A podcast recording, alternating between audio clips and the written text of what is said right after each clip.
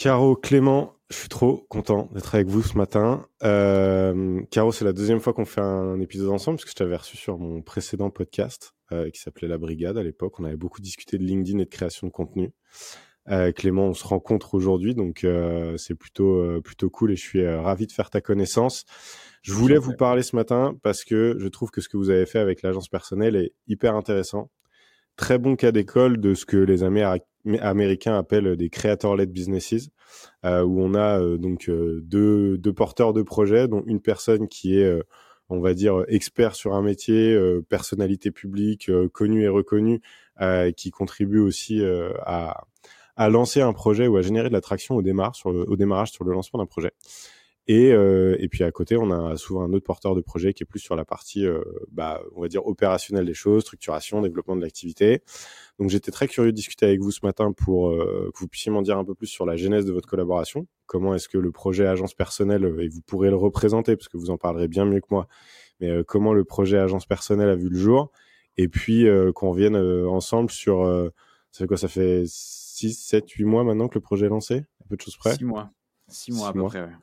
Voilà, donc sur les six premiers mois de d'existence du, projet, qui est déjà, euh, à mon sens et d'après ce que j'ai pu en voir, un, franc succès. Donc euh, je suis je suis assez curieux d'échanger avec vous là-dessus euh, pour voir six mois après le lancement où est-ce que vous en êtes, comment ça se passe, et puis et puis surtout discuter un peu de comment le, le, projet est né, si ça vous va. Ouais, carrément, carrément. Alors le projet, il est né en fait d'un podcast il est né d'un podcast qui était, euh, qui était euh, en fait la genèse euh, de ce que ce qu'était l'agence personnelle, qui était l'aftermarket. C'était mmh. un podcast que j'avais, qui m'avait permis de me faire un tout petit peu de réseau dans le club LinkedIn. Dans le club LinkedIn. Donc finalement, à la base, j'interviewais des créateurs LinkedIn, j'interviewais des personnes comme ça, et je leur posais des questions, et puis après, je mettais les réponses sur TikTok. Okay. Ça, au bout d'un moment, on faisait des vues, et je me suis dit que je pouvais en faire un business. Et c'est là où euh, j'ai pensé à Caroline, et je lui ai envoyé un message, et je lui ai dit, écoute Caroline, tu es extrêmement éloquente, tu as les podcasts qui font euh, des cartons, et du coup, euh, si on ajoute la vidéo à ça, ça va cartonner. C'est là où, du coup, j'ai contacté Caroline, et après, je te laisse prendre le, le relais. Ouais, la, synchronicité, ça a été que euh, effectivement euh, Clément m'envoie un message euh, sorti de nulle part. J'aurais jamais répondu si on n'avait pas eu un contact en commun. Fabien que je connaissais bien, qui était passé dans le podcast de Clem, et Fabien me dit vas-y, le mec est doué, tu peux sans problème l'inviter chez toi. Et du coup, je vous dis ça parce que Clément, le concept de Clément, c'est un peu j'irai faire des vidéos chez vous. Et du coup, il prenait sa cam, il, est, avait son meilleur pote qui était Técos avec lui, donc vous voyez, c'était un peu le premier MVP de l'agence personnelle. Et en gros, euh, bah, ils allaient, ils allaient tourner des vidéos chez les gens. Et, euh, et au début, moi, j'avais envie de faire de la vidéo et j'étais hyper bloquée. Et je sais pas si c'est euh, une, une, douleur que tu partages ou pas, Thomas, mais je trouve que faire de la vidéo seule, c'est un enfer, surtout quand tu es extraverti. Moi, je suis animée en fait par les autres. Quand j'ai personne en face, quand je suis face à un mur, j'arrive pas. Il se passe rien et surtout, je suis intimidée. Euh, s'il y a une personne dans la pièce, je me sens observée. Et puis s'il y a personne, j'ai pas d'énergie. Donc j'étais euh, complètement euh, dos au mur et j'avais un projet de vidéo mais que j'arrivais pas à mener. Et puis j'ai rencontré Clément et dans un appart tout pourrave de transition à Barbès avec le bazar de trois enfants, on a déblayé l'espace et en en 20 minutes, il m'a fait un super décor. Et en deux heures, il m'a fait une série de 20 vidéos qui ont cartonné sur les réseaux sociaux avec, euh, dans les trois premières vidéos, je crois, euh, un million de vues. Donc, euh, le concept de Clément, il est simple. C'est, il sort le meilleur de toi-même. Donc, il analyse ta personnalité parce qu'on aura l'occasion d'en parler. Mais il a une intelligence relationnelle assez hors norme. C'est pour ça que je l'ai choisi en tant qu'associé. Donc, il est capable de facilement, en fait, tirer les verres du nez des gens. c'est un peu le psychologue monteur. Et derrière, il, a, il connaît tous les rouages pour faire des bonnes vidéos virales. Donc, il va avoir à la fois un œil fin sur la direction artistique, ce qui est important à avoir en vidéo. Donc le diable se cache dans les détails. Et derrière, il a aussi l'art un peu cinématographique de réaliser des vidéos où en 30 secondes, on délivre un message important qui donne envie aux gens de le regarder en boucle. Et c'est ça le secret de la vidéo virale. Ok, très clair. Qu'est-ce que parce qu'il y a quand même y a quand même un gap entre j'ai un projet en vidéo que j'arrive pas à mener seul pour toutes les raisons que tu as évoquées jusqu'ici et pour répondre à ta question oui, c'est très compliqué de passer en vidéo et de se filmer euh, tout seul. Euh, c'est vraiment pas facile pour me livrer à l'exercice relativement régulièrement. Euh, moi, ça m'arrive souvent de, le faire dans deux contextes, parce que nous, on a des équipes de prod au sein de Tierfest, donc je crée du contenu pour Tierfest et c'est géré par les équipes de prod de Tierfest. Et là, bah, je me laisse plus ou moins porter, à part préparer mes, mes talking points. Je fais pas grand chose, j'arrive, le truc est fait, je me pose, je délivre mon truc et je repars. Et il y a ma création de contenu à titre perso où là, euh, globalement, je fais quasiment tout tout seul. Et pour le coup, euh, le contexte n'est pas du tout le même. Euh, effectivement, c'est beaucoup plus difficile quand t'es pas aidé. Je suis complètement d'accord avec toi. Ce qui m'intéresse par rapport à ce, ce moment dans l'histoire, on va dire, de l'agence personnelle, et après on rentrera un petit peu plus dans le détail de comment vous avez structuré votre offre, lancé l'activité, etc. Mais qu'est-ce qui fait que entre, qu'est-ce qui s'est passé entre le moment où tu t'es dit, go, je lui donne sa chance, je, l'invite chez moi parce qu'on m'a dit que c'était pas un psychopathe et que tout allait bien se passer.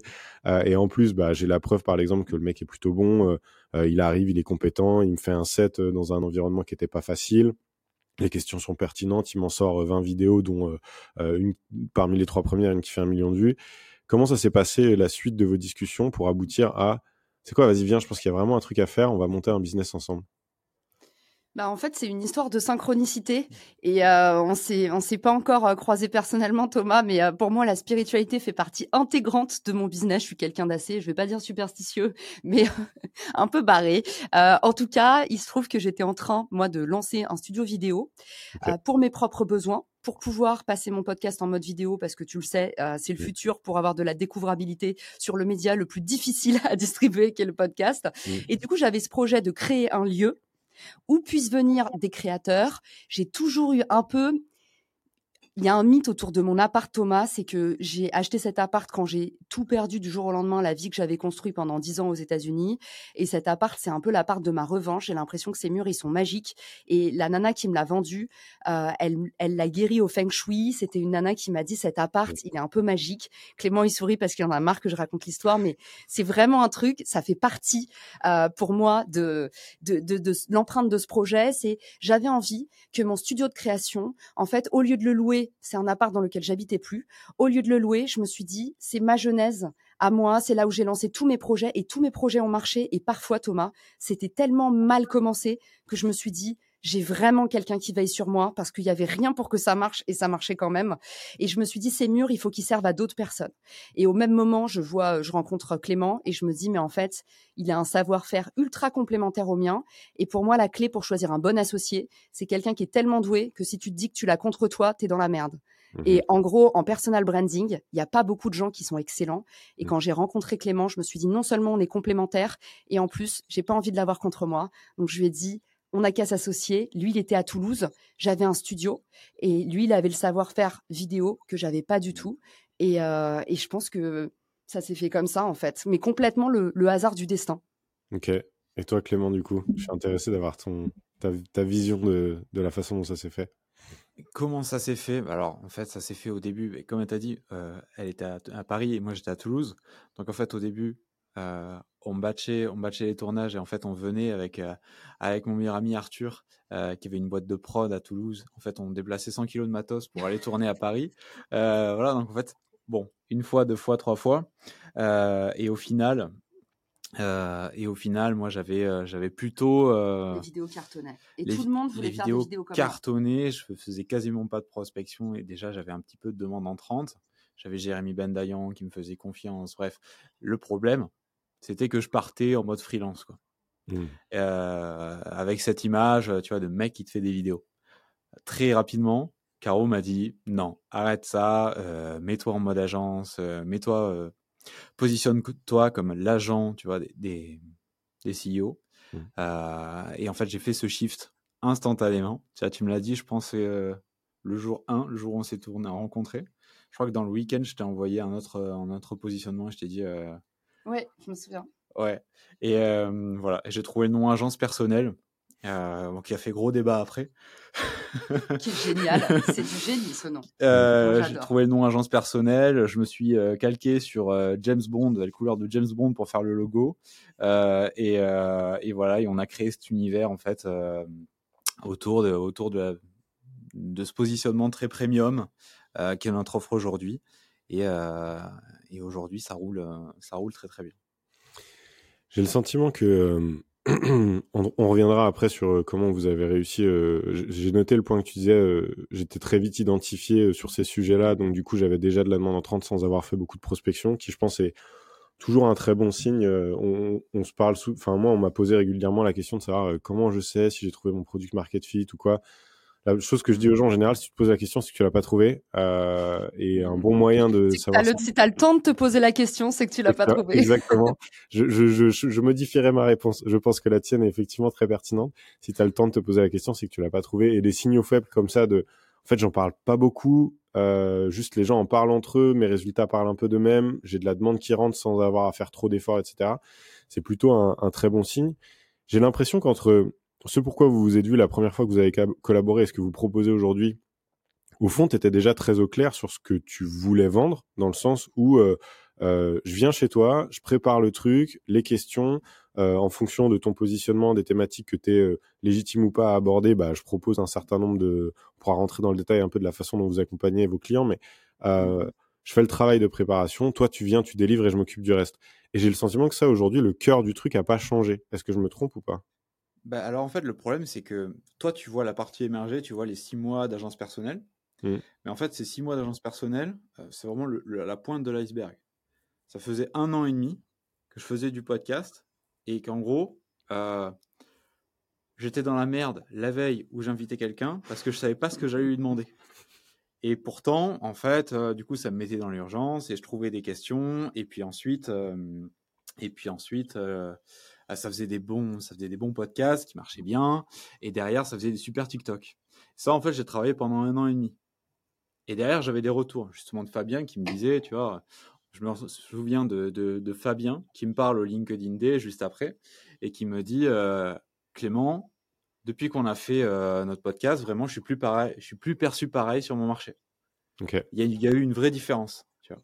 Mmh. Euh, pareil sur d'autres sur d'autres clients, des gens qui me disaient ça. Donc en fait, cette offre, je la faisais déjà depuis un an et demi, gratuitement, hmm. en invitant des gens et en leur apportant finalement de la visibilité. C'est juste que ce n'était pas payé.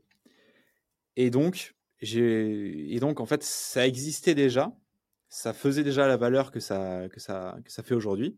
C'était juste que c'était gratuit et pas très optimisé. Aujourd'hui, hmm. euh, aujourd'hui, c'est beaucoup plus optimisé. Voilà, c'est plus un tournage de podcast. Mais c'est pour ça que cette offre, elle a, elle a aussi bien marché aussi vite. De un, parce que ça correspond à un marché.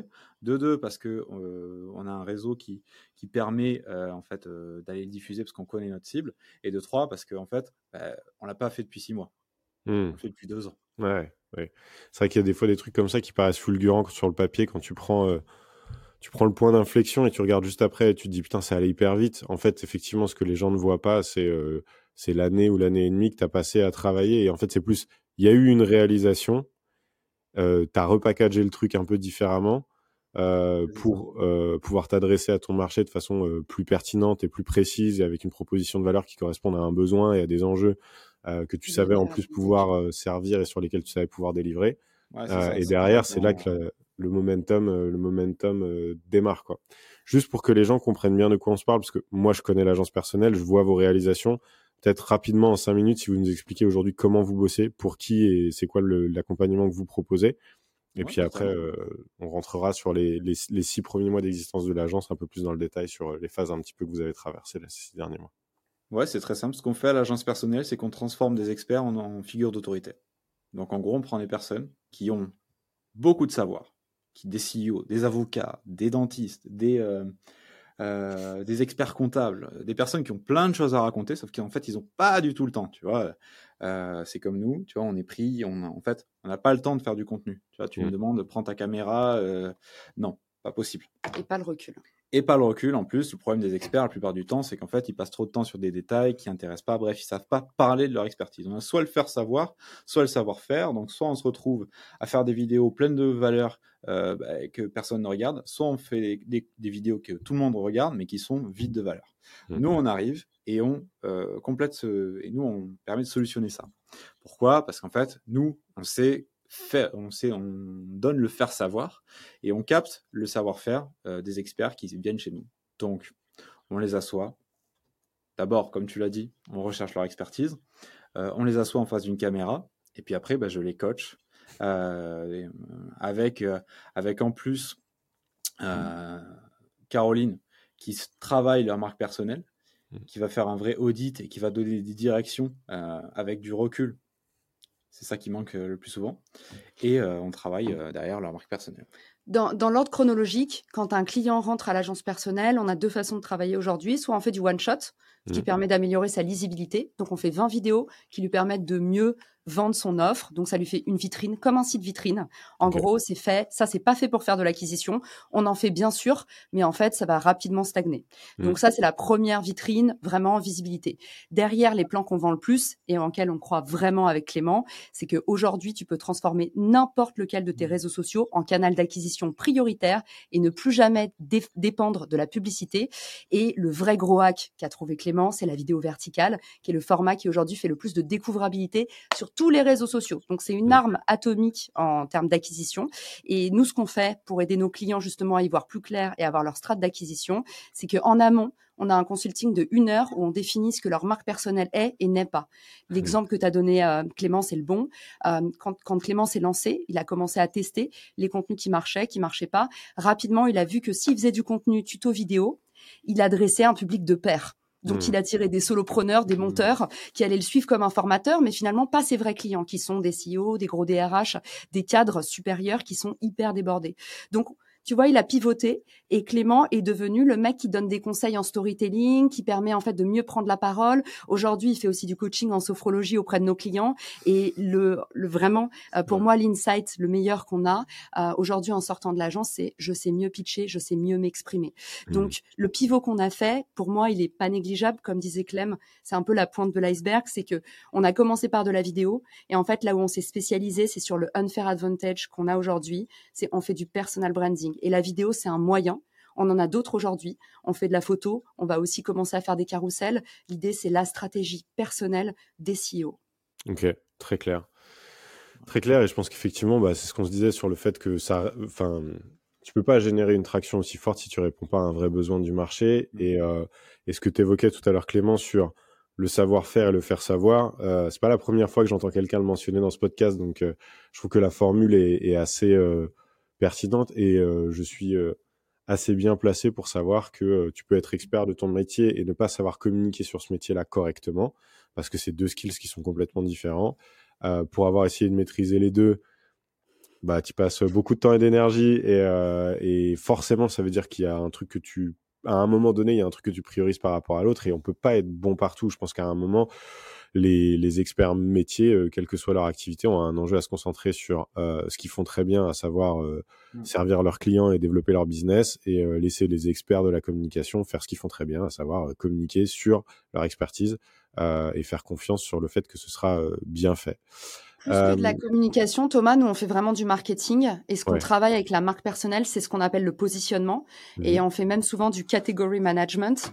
En fait, le personal branding, c'est du marketing comme du marketing de marque et, euh, et, en fait, on positionne des humains sur le marché. Donc la communication vient plutôt dans la façon dont euh, euh, on traite la vidéo en fin de funnel. Mmh Mais tu vois, là où pour moi on est vraiment différenciant, c'est qu'on market des individus. Donc on les, en fait, ce que je te dis, on travaille leurs réseaux sociaux comme si c'était des business. Et, euh, et, on fait en sorte qu'ils aient leur propre euh, channel market fit sur chacun des réseaux sur lesquels on les lance. Hyper intéressant. Euh, du coup, je vais creuser un peu ce point-là parce que ce que tu dis là m'intéresse beaucoup. tu dis on fait du category management. C'est un terme que j'ai déjà entendu passer. Je suis pas sûr que tout le monde soit familier avec ce terme-là. Donc, si tu peux nous expliquer rapidement de quoi on se parle et curieux d'avoir un peu après six mois d'activité et plusieurs dizaines de personnes accompagnées, j'imagine maintenant. c'est quoi vos insights sur le sujet? Parce que je pense que ça pourrait vachement servir les gens qui nous écoutent et ça pourrait peut-être les aider à réfléchir aussi différemment à la manière dont eux ils conçoivent bah, la façon dont ils marketent leur, leur service ou dont ils communiquent sur leur activité. Quoi. Carrément. Sur euh, le meilleur exemple que je peux donner pour ceux qui connaissent pas le, positionnement ou le game du category management, c'est euh, les exemples des marques qu'on a autour de nous euh, retail. par exemple, M&M's, c'est le chocolat qui ne font pas dans les doigts. Petit bateau, c'est les vêtements dans lesquels tu peux tout faire dedans. Et mmh. nous, on fait ça sur les individus parce qu'en général, bah, tu es assis sur un tas d'or qui est ton unfair advantage, c'est-à-dire qu'est-ce qui fait qu'en fait, aujourd'hui, tu n'as aucun compétiteur dans une niche donnée. Mmh. On peut appeler ça aussi le monopole personnel, pour ceux qui euh, s'intéressent. C'est une notion qui a été développée par David Perel, qui est un peu un ponte du personal branding euh, aux États-Unis. Mais du coup, l'idée, c'est de travailler ton public ton public clé, ton marché de prédilection pour pouvoir positionner ton offre le plus high ticket possible.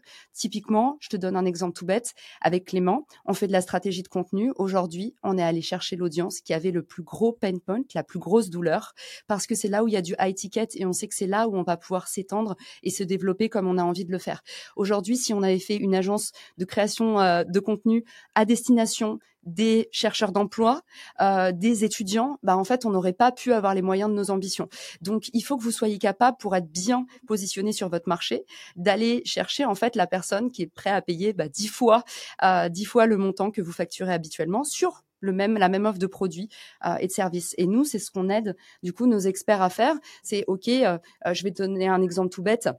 Émilie Oudou, qui est chez nous, elle est experte en communication. Elle travaille en tant qu'indépendante. Sur les vidéos que Clem a réalisées, elle a gagné sur euh, trois vidéos 2000 followers sur Instagram sur un compte neuf. Donc, vous pouvez tous aller voir le compte. On le mettra si ça t'intéresse dans les ressources.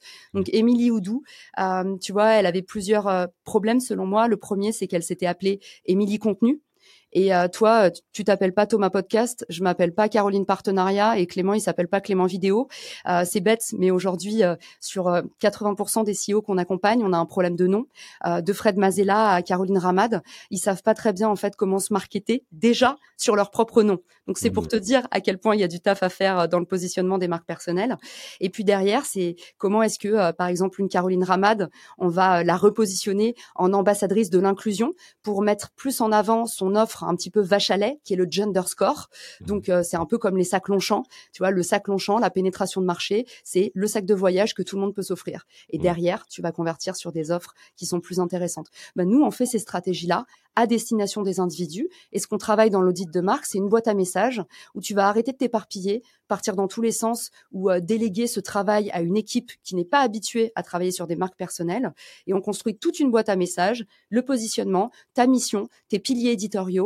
Et après, Clément, il va chercher les bons thèmes, les bonnes punchlines pour décliner ça en contenu. Ok, hyper clair. Merci beaucoup.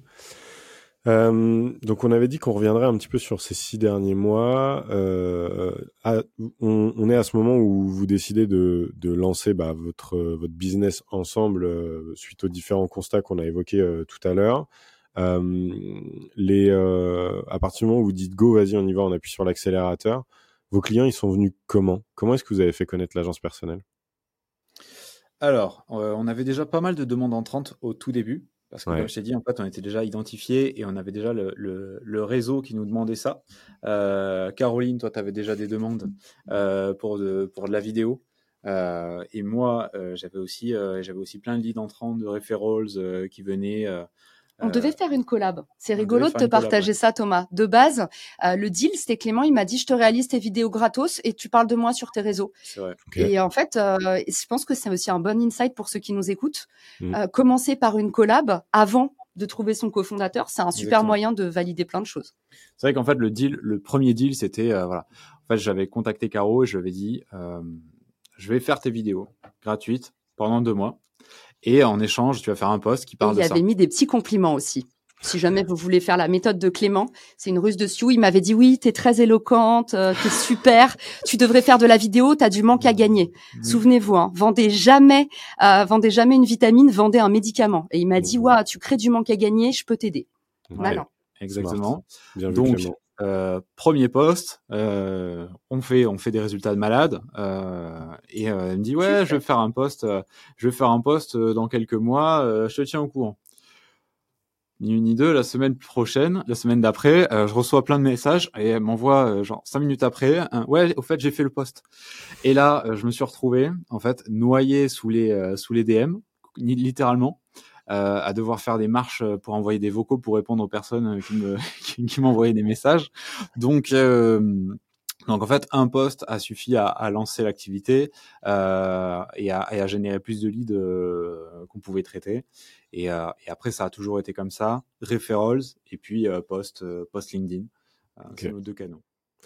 Donc ça vient confirmer l'hypothèse que j'avais, qui est que quand on c'est un modèle qui m'intéresse beaucoup et qu'on voit beaucoup se développer aux États-Unis, ce que j'évoquais en, intro du podcast, ce fameux creator-led businesses, qui est euh, tu prends quelqu'un qui a déjà la distribution et euh, tu prends quelqu'un qui a une offre de service euh, qui est pertinente par rapport à l'audience de la personne et tu viens pluguer l'offre de service. Alors même si je sais que Caro avait déjà dans ses plans de lancer de la vidéo, enfin c'est pas sorti de nulle part et c'est pas un truc qui s'est fait. c'est pas juste Caro, il a vu un intérêt donc elle a plugué une offre comme ça parce qu'elle s'est dit que. Mais ça vient, ça vient confirmer le fait que euh, d'avoir euh, parmi les fondateurs euh, quelqu'un qui est déjà à la tête d'une audience relativement conséquente, c'est un vrai vecteur d'accélération. Euh, ça suffit pas. Rien que dans les boissons, tu vois. Tu vois, tu as Prime avec Logan, Logan, qui Paul, mmh. et derrière, c'est en fait c'est un business. et il se serait. En fait, il y a eu une énorme compétition autour de qui serait l'ambassadeur de Prime, tu vois, publiquement. Mmh. Et mais je, avoir une audience, c'est c'est un plus. Après, pour autant, c'est pas une garantie de succès. Mmh. Euh, qu'est-ce qui fait, selon vous, que il a suffi d'un poste de carreau pour que tu sois euh, inondé euh, de leads et que vous ayez plus de demandes que vous ne puissiez en traiter? Je suis curieux d'avoir votre grille de lecture sur le sujet. moi, j'ai, moi, j'ai ma petite idée, mais, mais je suis curieux de savoir. Le truc, c'est que tout le monde a vu les vidéos de Caro, de 1. Mmh. Donc, que ce soit en fait, euh, Il m'a fait prendre plus de 50 000 followers en quelques mois. Euh, et il a lancé mon Instagram de zéro. Je devais avoir 5 000 followers. Aujourd'hui, j'ai 50 000 followers. Je bosse avec la SNCF, Adobe. Enfin, hier, j'étais à une soirée Eric Bompard. Euh, tu vois, Thomas, c'est pas, c'est pas notre game habituel B2B où, où, on se bat pour collaborer avec des petits acteurs. Genre là, c'est, en fait, c'est, il m'a propulsé dans le grand bain, quoi. Et à partir de ça, quand tu vois ces résultats-là, bah forcément, tu, forcément, vu que c'est ce que tu recherches en ce moment, bah, tu, passes, tu passes direct à l'action. Je pense que j'avais aussi euh, une audience euh, qui était hyper mature là-dessus. Mmh à, Thomas, c'est ça, c'est ce que tu voulais dire.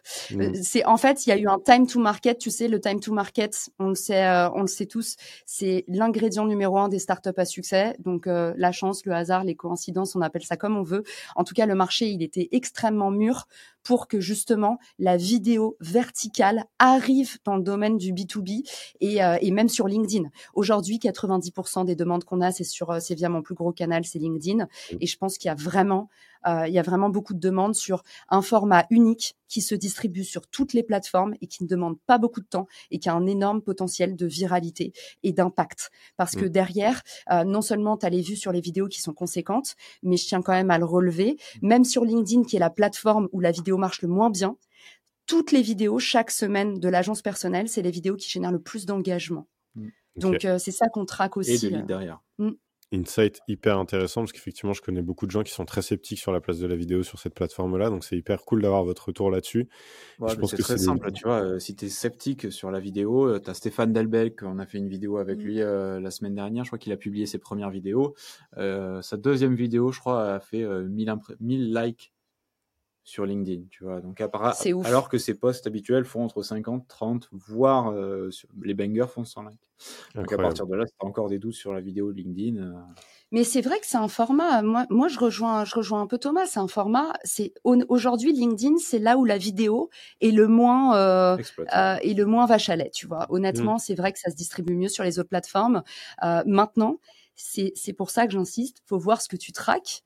Euh, là où les vues, déjà souvent les gens ils confondent les torchons et les, serviettes. Sur LinkedIn, les vues vidéo sont pas traquées comme les impressions de poste. Mm. Une impression, c'est juste un scroll. Ça veut dire que ton poste est imprimé à l'écran. Donc mm. c'est une métrique très vaniteuse. Au final, ça veut pas dire que tu as été lu, apprécié. Par contre, une vidéo, c'est trois secondes. Donc mm. là, tu vois que déjà en général, et ça nous arrive encore, on a des clients qui disent ah, je suis déçu, je fais plus sur certains posts que sur des vidéos tu vois, c'est pas du tout la même qualité d'attention qui est derrière. En tout cas, sur l'engagement, ça rattrape largement. Ouais, il y a un travail de pédagogie autour de ça, mais, euh, en plus de ça, la vidéo a un bénéfice que, que n'ont pas d'autres euh, d'autres types de contenus, c'est le sentiment aussi de créer de la proximité. Moi, je, je, je crois beaucoup à la vidéo parce qu'en fait, les gens te voient, les gens t'entendent, euh, c'est différent de, de, de, te lire. Tu vois, je pense, il y a t'entretiens pas le même rapport quand même à la personne. Je pense surtout quand tu arrives à, à, rentrer dans une forme de récurrence et que tu publies régulièrement du contenu et que tu t'inscris comme un rendez-vous euh, auprès des gens qui te suivent. Et c'est là où, à mon sens, le pouvoir de, de la vidéo euh, s'exprime, s'exprime vraiment. ok. Ouais, moi, ce que j'avais relevé, c'était effectivement, bah, il y avait un, la preuve par l'exemple, hein, le fait que vous ayez les résultats de Caroline qui prouvaient que euh, le, service euh, fonctionnait et portait ses fruits. Et en plus de ça, effectivement, Caroline est à la tête d'une audience conséquente, mais pas n'importe quelle audience. Une audience très engagée, une audience aussi qui est mature, une audience qui fit avec votre proposition de valeur. Euh, il y a un gros enjeu aussi autour de ça quand on veut monter un business en s'associant à quelqu'un, pardon, qui a entre guillemets la distribution et qui est à la tête de l'audience. Il y a quand même un enjeu à s'assurer que cette audience-là, elle a les moyens et le besoin euh, par rapport au service qu'on va chercher à vendre ou promouvoir demain. Euh, c'est ce qui fait d'ailleurs, je trouve que la, quand les collaborations ne fonctionnent pas, c'est qu'il n'y a pas de fit entre ce qui est promu et euh, l'audience auprès de laquelle on fait la promotion du service ou du produit. pour moi, c'est la cause numéro un, entre guillemets, d'échec, on va dire, au niveau des, des collaborations entre des marques du, au sens très large et des créateurs de contenu.